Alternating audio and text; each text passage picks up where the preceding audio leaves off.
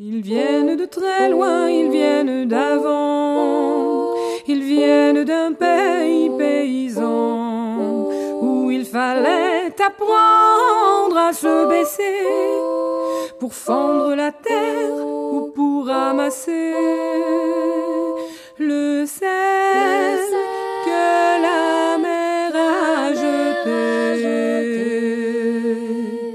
Regard très long sans peine, sans joie ni regret, le complet du mariage et les robes blanches ne sautent plus guère que pour les dimanches.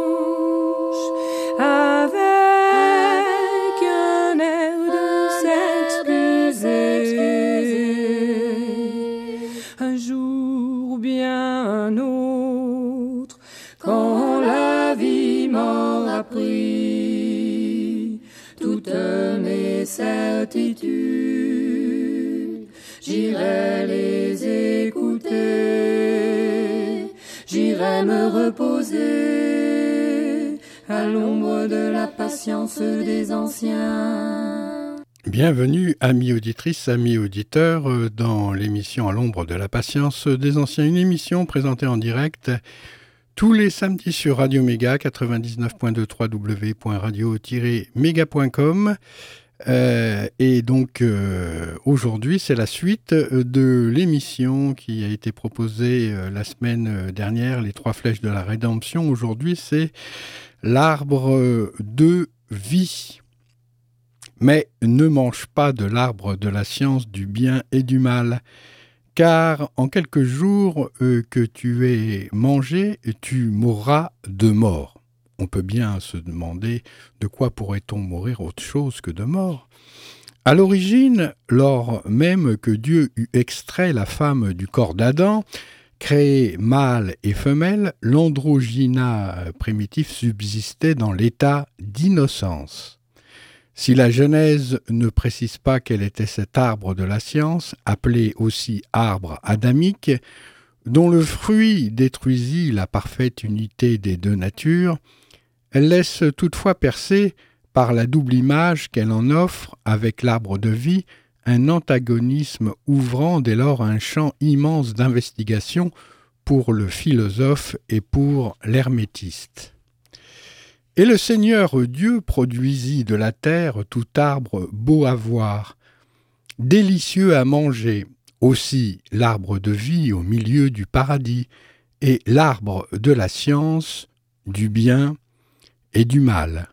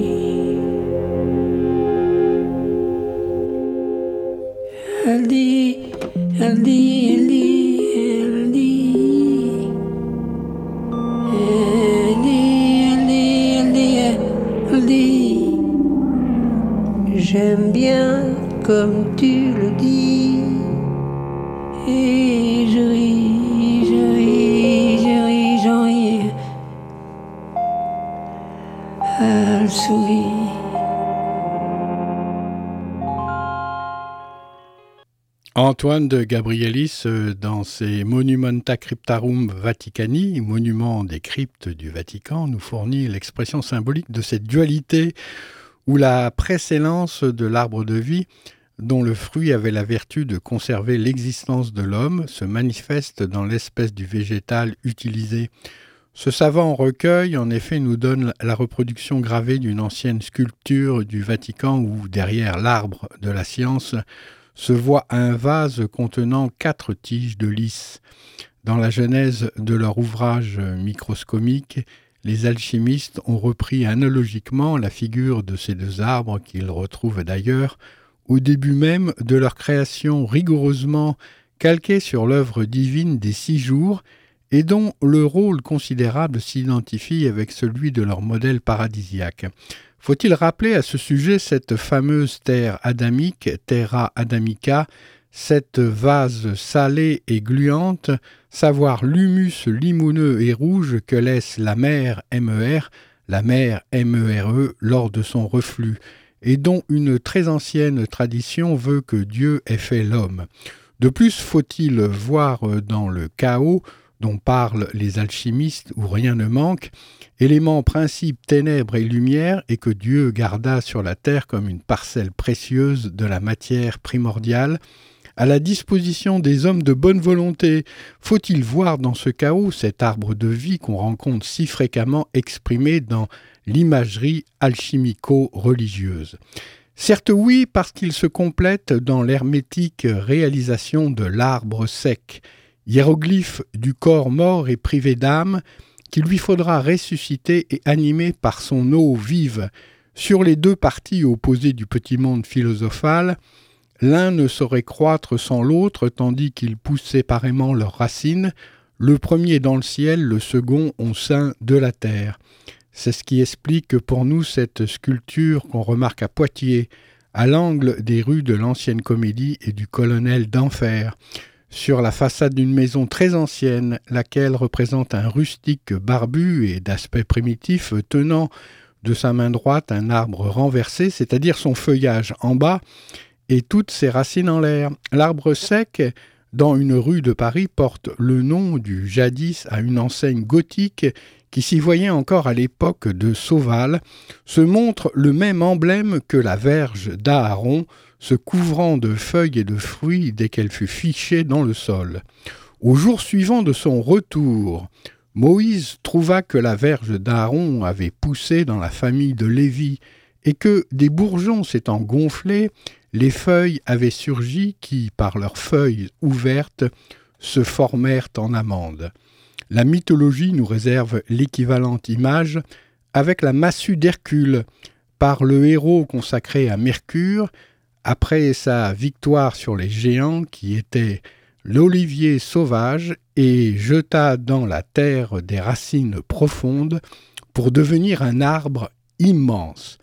Mais il convient d'accorder le sens ésotérique de la verge d'Aaron, ou plus particulièrement de l'amande produite avec la signification de l'auréole en ellipse qui entoure très souvent la Vierge, dans l'art religieux et qui est désigné par l'expression d'amande mystique.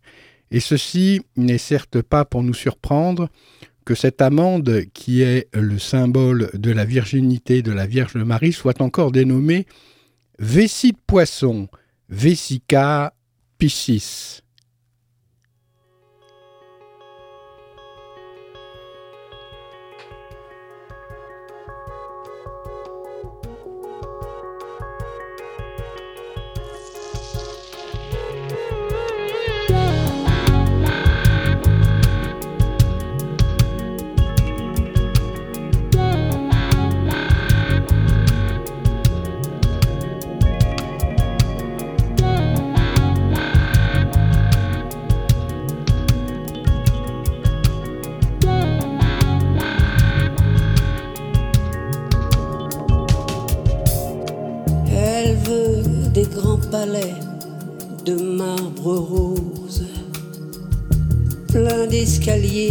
Pour ces nuits blanches, des jardins suspendus suspendu au-dessus du temps, où se rejoindraient les amants? Elle veut l'amour pur et sans faille, dans le profond des horizons lointains, au citron de l'idéal. Elle veut le début sans la fin.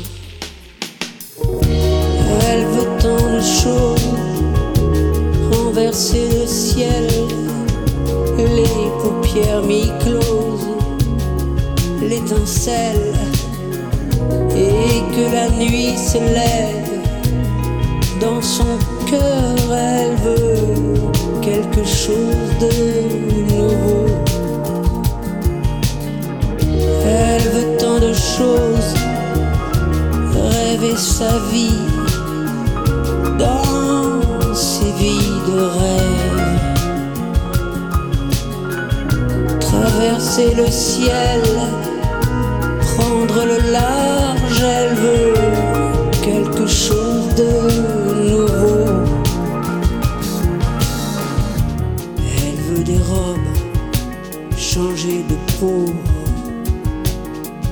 cœur griffé en satin rouge.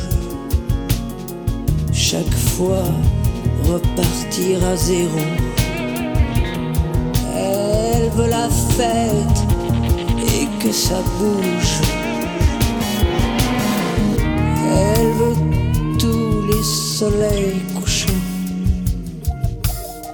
Lors de la chair l'ivresse, la gloire, la vérité nue, belle à voir. Elle veut tout, elle veut le chaos, elle veut tant de choses, renverser le ciel, les paupières mi-closes, elle veut l'étincelle. Que la nuit se lève encore. Technocolore, chose de nouveau. Elle veut tant de choses, ouvrir en deux le ciel, hisser haut le drapeau. Et vous menez tous en bateau tracé dans le bleu, elle veut quelque chose de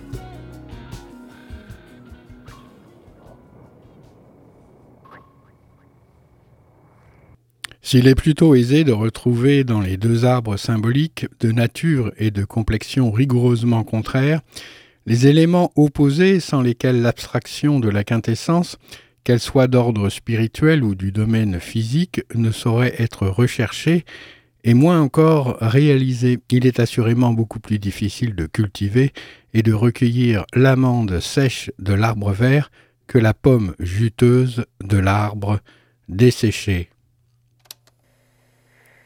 on sait qu'on peut être encore plus satisfait avec mieux, parce qu'il y a toujours mieux. Alors je cherche toujours. Développant sa parabole de l'île merveilleuse, Alexandre Séton, dit le cosmopolite, nous y fait montrer par euh, Neptune deux mines d'or et d'acier, Aori et Calibis, cachées sous une roche et près du même endroit, au milieu d'un pré, un enclos particulier planté d'arbres divers et les plus dignes du regard. De même, entre ces arbres, l'adepte nous en désigne sept, distingués par des noms, et parmi eux, déclare-t-il, je remarquais deux principaux, plus élevés que les autres, l'un desquels portait un fruit comme le soleil, le plus lumineux et le plus brillant, et ses feuilles étaient comme de l'or, mais l'autre portait des fruits très blancs, plus resplendissants que les et ses feuilles étaient comme de l'argent fin. Or, ces arbres étaient appelés par Neptune l'un l'arbre solaire et l'autre l'arbre lunaire.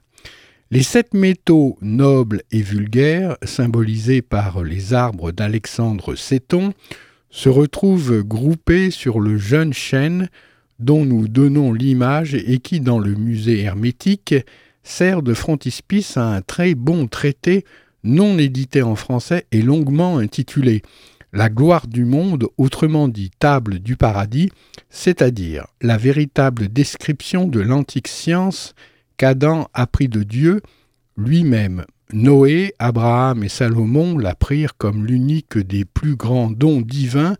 Tous les sages de tous les temps la conservèrent comme le trésor du monde entier et la laissèrent après eux pour les seuls justes.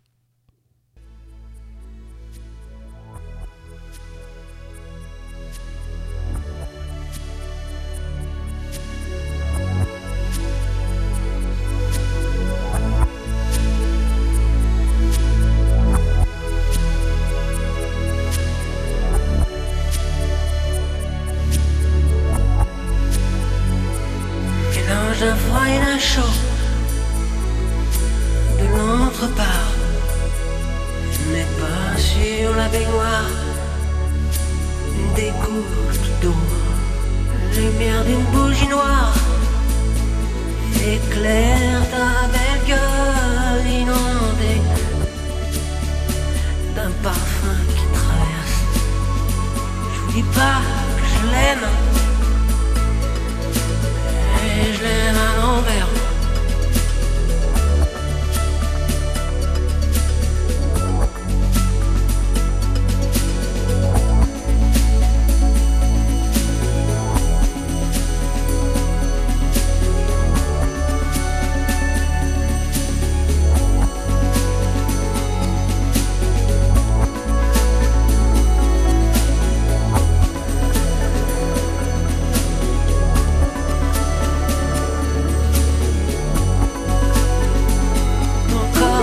vagues et hein.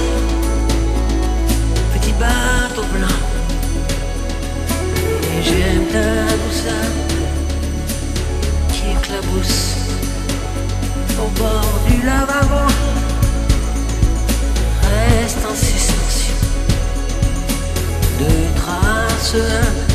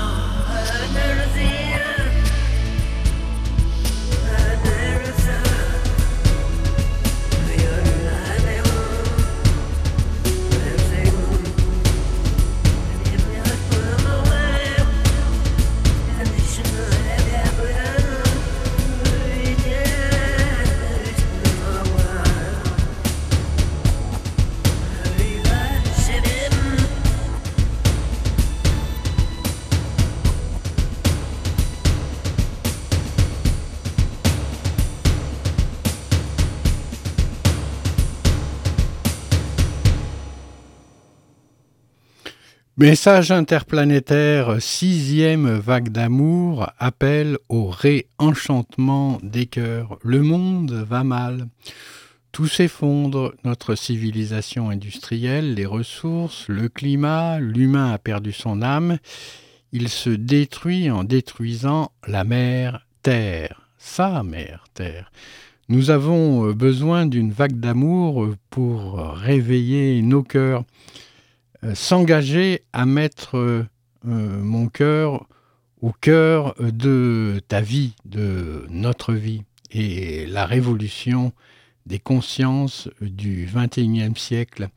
L'amour sauvera le monde. Il est notre trésor et le programme, eh bien, le voilà. Alors, euh, conférence sur le couple tantrique, c'est vendredi 25 janvier à 20h à Romans. Et c'est avec Dominique Vincent et Marianne Gailledra. Euh, une conférence sur la loi d'attraction et euh, la relation amoureuse avec Anne-Rose Clémenceau. C'est le vendredi 1er février à 20h.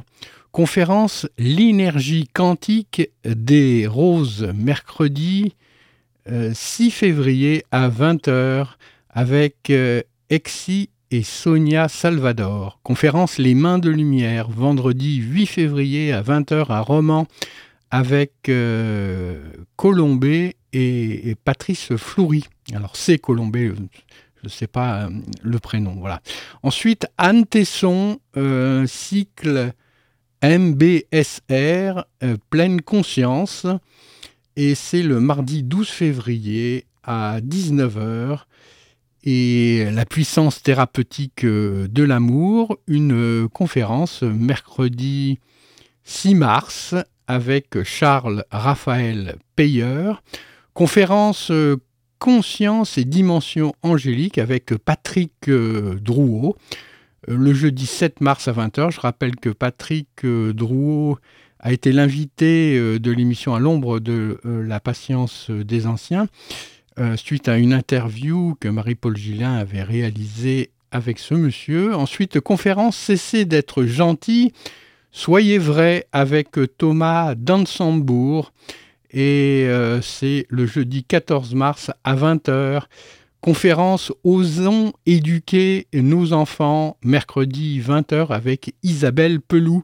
Effectivement, on se rend compte que hum, des fois, ce sont les enfants qui euh, essayent de nous éduquer euh, avant euh, qu'ils soient eux-mêmes, qu'ils aient eux-mêmes acquis un certain cadre. Alors évidemment, ça, il y a beaucoup de choses peut-être à revoir. Euh, ensuite, il y a la séance médiumnité, l'amour et euh, l'au-delà, mercredi 27 mars avec Michel Hock. Conférence Les trésors du chamanisme sauvage, mercredi 3 avril 20h, avec le docteur Christian Tal Chaleur et Johanna Razanamay Chaleur. Euh, je rappelle qu'ils ont été tous les deux invités de l'émission À l'ombre de la patience des anciens par deux fois. Autre vague d'amour sortie sur les traces du loup en Varcor et qui a été ravoyé à un programme tout à fait extraordinaire avec cette sixième vague d'amour. Alors c'est pas euh, Faites l'amour, c'est pas fête de l'amour, c'est fête d'amour. Ah, c'est subtil, hein, euh, interplanétaire quand même. Association euh, planétaire, téléphone 09 54 99 92 11 planétaire avec deux i gmail.com. Voilà pour euh, le programme important de cette sixième vague d'amour.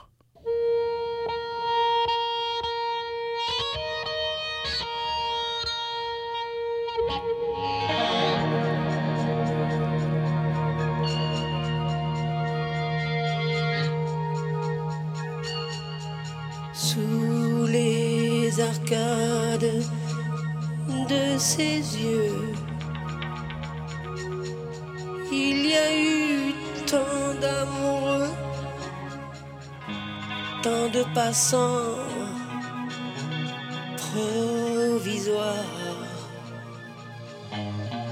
Et puis soudain, de mon cœur à son cœur, comme l'écho d'un amour qui me laisse sans toujours dans mon ombre, la nuit soupire, me dévisage, sans rendez-vous, là d'un seul coup,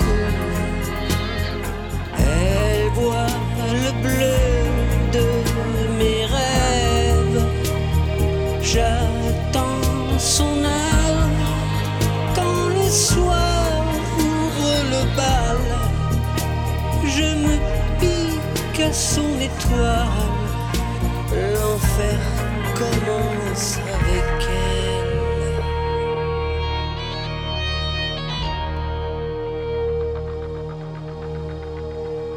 Sous les arcades de ses yeux, j'envisage mes nouveaux cernes, cocktail de pâleur, bloody,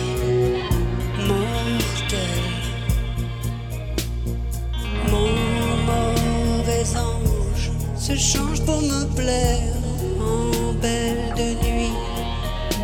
Et son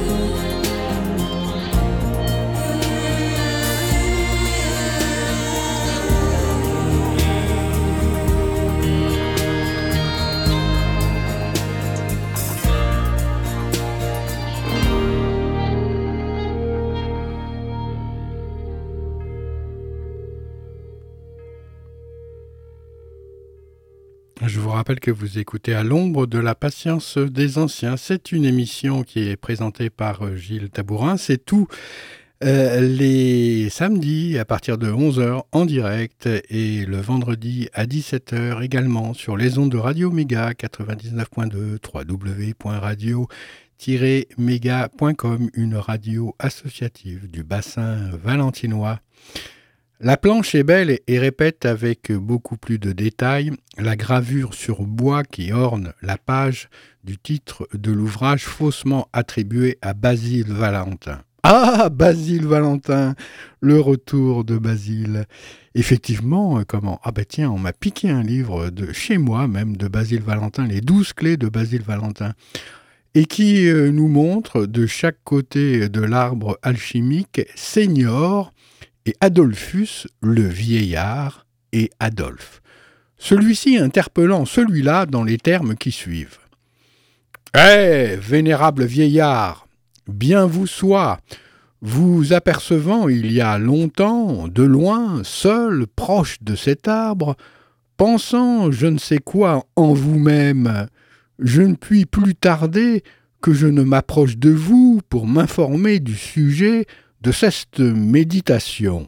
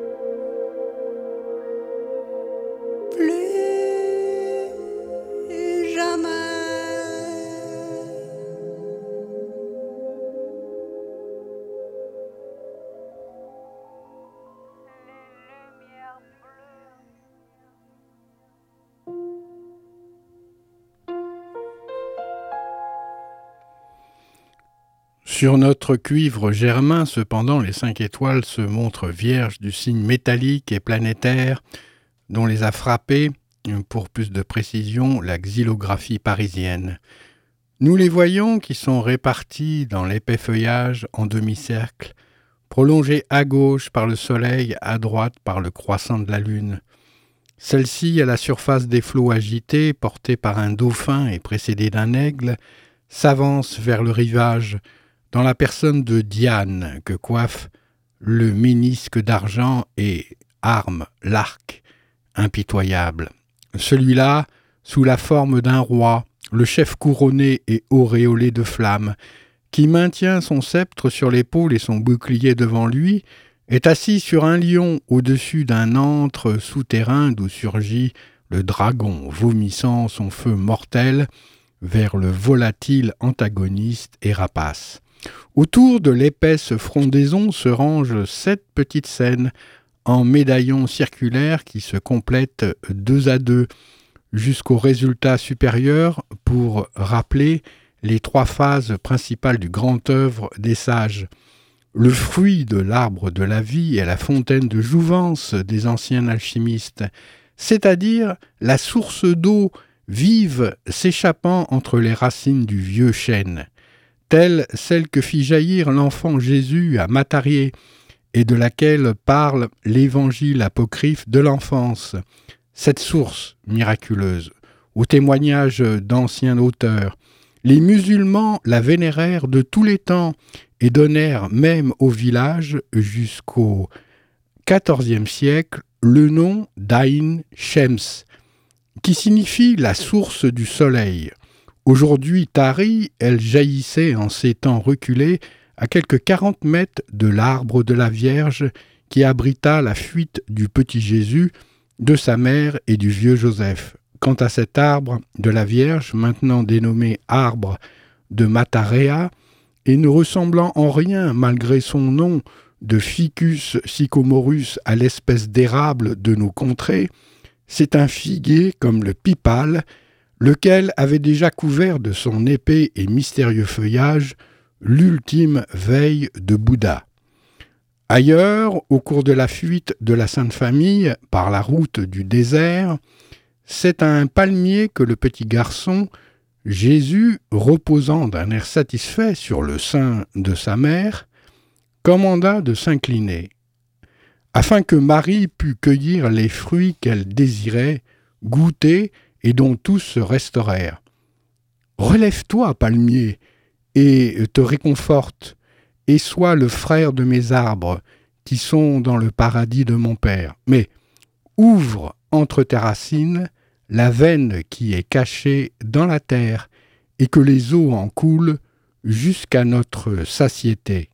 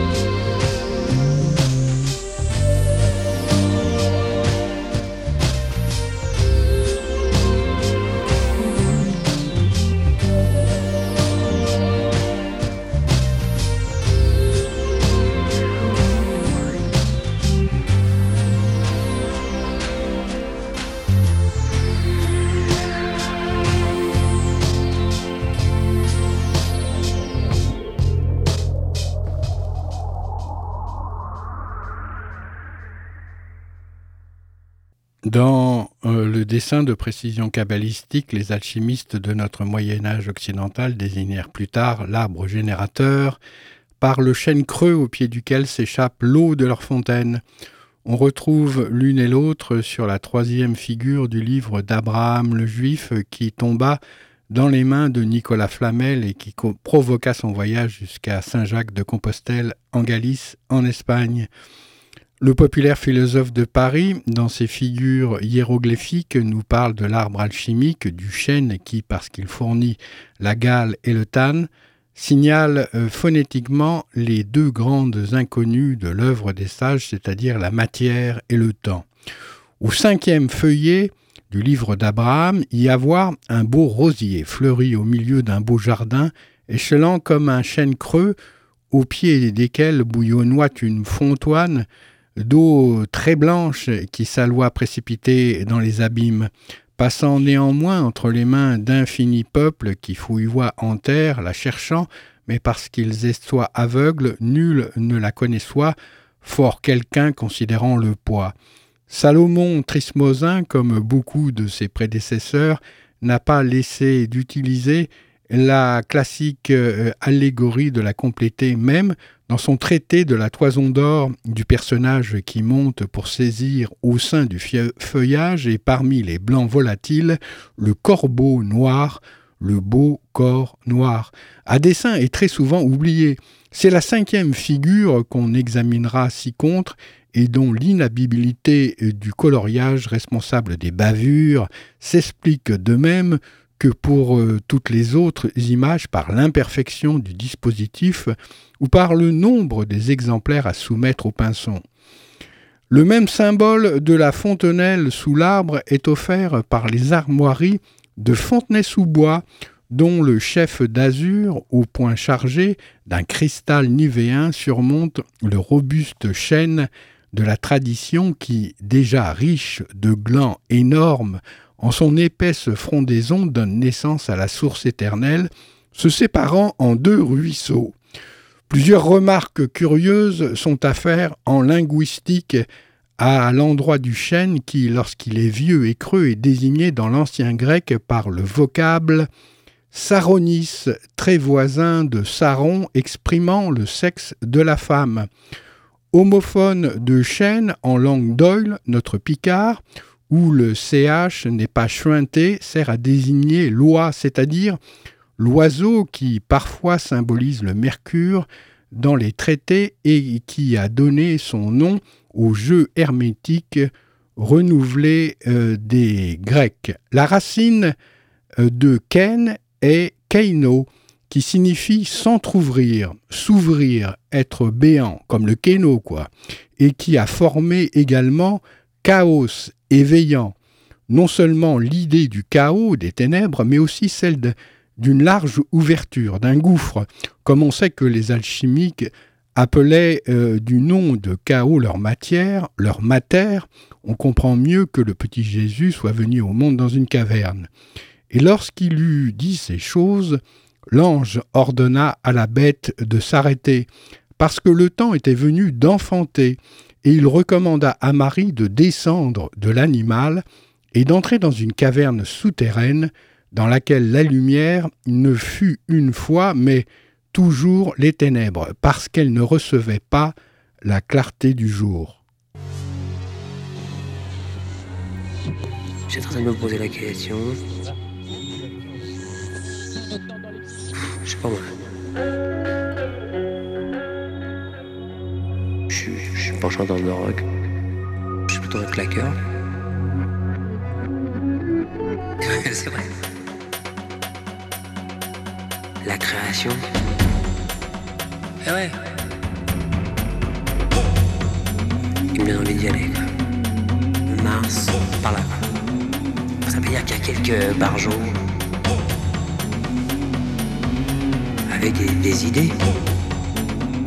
Ouais, mais c'est disons que c'est ma vie, tu vois capte et je me dis, pas facile la fille. Hein. Et ouais.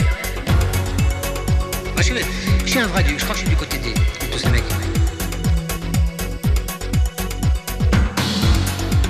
Eh ouais. J'aime bien. Et ouais. J'aime bien. C'est pas pareil. J'aime bien. Et ouais. J'aime bien. C'est pas pareil. Dans la tête, je suis plus des pays chauds. J'aime les endroits chauds. J'aime le soleil. C'est pas le même voyage, hein. Les gens qui me filaient le frisson, quoi. Mais moi, je suis né, euh, comment Je suis né euh, en banlieue. Et le mien. Ah ouais. Et le mien. C'est pas pareil. Mien.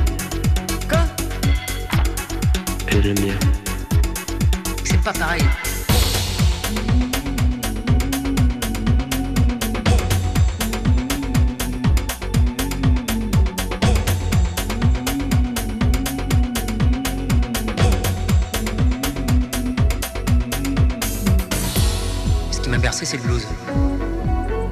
Toi, moi, faut que j'ai faut que j'ai du pied, moi, toi, faut que j'ai la, la guitare pour chanter, toi. Et Ça, c'est, ça, c'est superbe. Hey, little Betty. Et ils m'ont dit, mais c'est pas possible, ça. Design euh, top niveau. La voix est plus une voix. Quand il y a une question son, je parle pour moi, je parle pour moi. Ah ouais, faut les faire, faut les créer. Les gens vont les lire un petit peu, euh, ça vaut pas le cinéma, mais tu vois. Mais il y a une question son. Je suis pas un cadeau.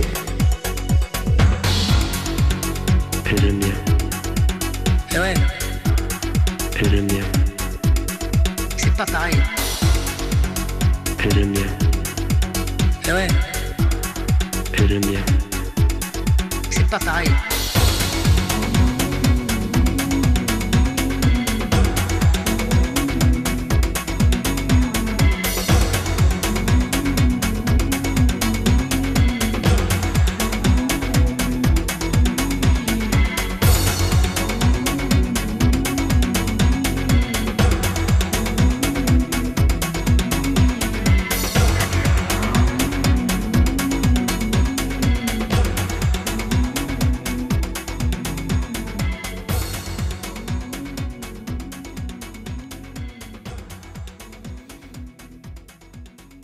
Il n'est pas jusqu'à l'arbre de Noël si cher à l'enfance qui n'apporte à part sa part de révélation et ne se montre comme la réplique du chêne euh, c'est-à-dire dans la mythologie scandinave cet arbre du monde dont la cime était couronnée d'un nuage dispensateur de la rosée bienfaitant- bienfaisante et qui toujours vert se dressait au-dessus de la fontaine d'Ourda.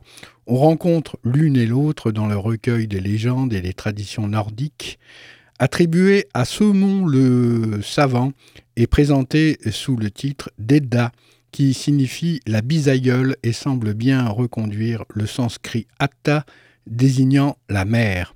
Ignoré euh, dans la partie sud de l'Europe, l'arbre de Noël se retrouve en Provence sous l'emblème identique et volontiers plus transparent, sinon plus touchant même offert par la tige flétrie de la rose de Jéricho qui, mise dans l'eau, s'imprègne peu à peu, s'ouvre, s'épanouit, reprend vie à la grande surprise des joyeux invités du réveillon traditionnel.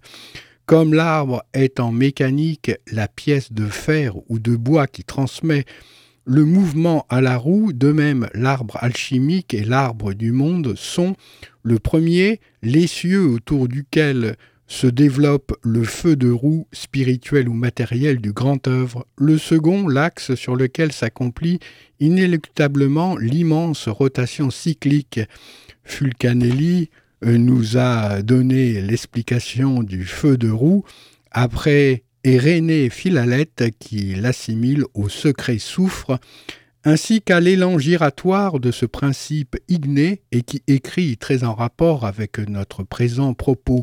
Il est évident en conséquence que ce soufre spirituel métallique est réellement le premier agent qui dirige la roue et fait en cercle tourner les cieux. Le Coran nous fournit une image vraiment parlante de l'arbre sacré qui devient alors l'olivier, par la sage Minerve, déjà tirée de terre d'un seul coup de sa lance, et par Hercule planté sur l'Olympe, après qu'il eut terminé ses douze travaux. C'est maintenant l'instant de citer ce passage dans la merveilleuse traduction qui est due à notre grand ami diplomate et philosophe, le général Mahmoud Mokhtar Pacha. Dieu est le flambeau qui éclaire les cieux et la terre. Sa lumière ressemble à celle qui s'échappe d'une niche de cristal, où brille une flamme inextinguible.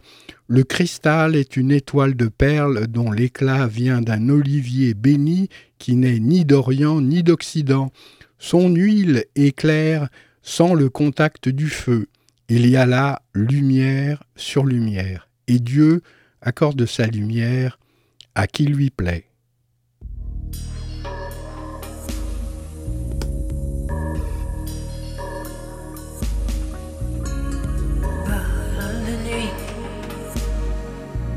décroché de toi. Les étoiles. trois regards, moi j'ai choisi le tien. Ah.